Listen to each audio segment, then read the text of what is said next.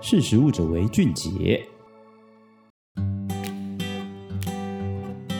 各位听众，大家好，我是今天的主讲人佩奇。你曾想象过边喝咖啡还可以边吃杯子吗？Coffee 研发出耐热八十五度、盛装十二小时不渗漏的饼干外带杯。根据实例二零二三年三月网络专题的调查指出，台湾人每年可以喝掉一百八十六杯的咖啡。而喝咖啡常使用到的纸杯，真的是环保的吗？随着永续性的重视，一次性的外带杯材质逐渐由塑胶转为纸杯。然而，纸杯耐热材质层的临膜聚乙烯被视为难以回收的材质。除了自备环保杯和循环杯之外，还有什么喝咖啡更环保的方法吗？位于保加利亚的 Coffee 研发出耐热八十五度、盛装十二小时不渗漏的饼干外带杯，并于二零二三年五月底正式宣布获得来自风险投资公司的一百八十万欧元种子轮的募资，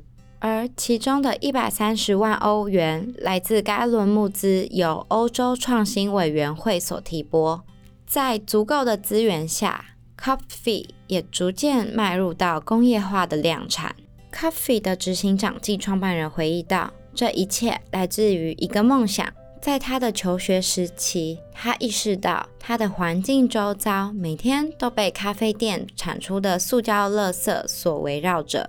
这也引发了一个关键性的问题。”如果他能够用永续、可食用的替代性产品来替代这些一次性的咖啡杯，会变成什么样子？在过去市场上研发出的可食用容器多用于盛装冷饮，盛装上受限于高温和质地，用途相当的有限。发现到市场的缺口，Coffee 研发出饼干外带杯，不仅可以耐热至八十五度 C，且在盛装饮品的情况下。饼干的杯身在四十分钟内可以保持酥脆的口感，并可以维持十二小时的液体不渗漏，颠覆过去可食用容器的困境。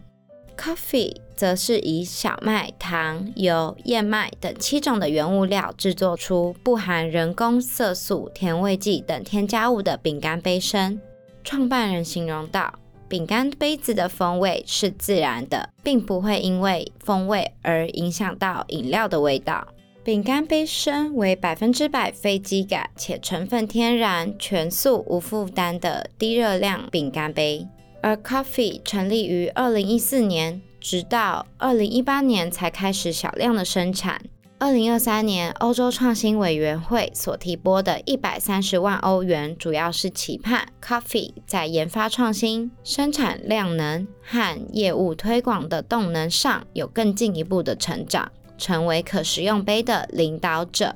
目前，Coffee 也获得了英国皇家认证委员会 UKAS 的认证，并和意大利咖啡品牌 Lavazza 合作。Coffee 现在借由自动化生产制造、全球客户和种子轮募资的支持下，他们已经准备好重新定义咖啡饮品的领域，期盼能借由自动化生产 B to B 的销售模式，以永续重新改写外带杯的饮品文化。今天的分享就到这边，我们下次见，拜拜。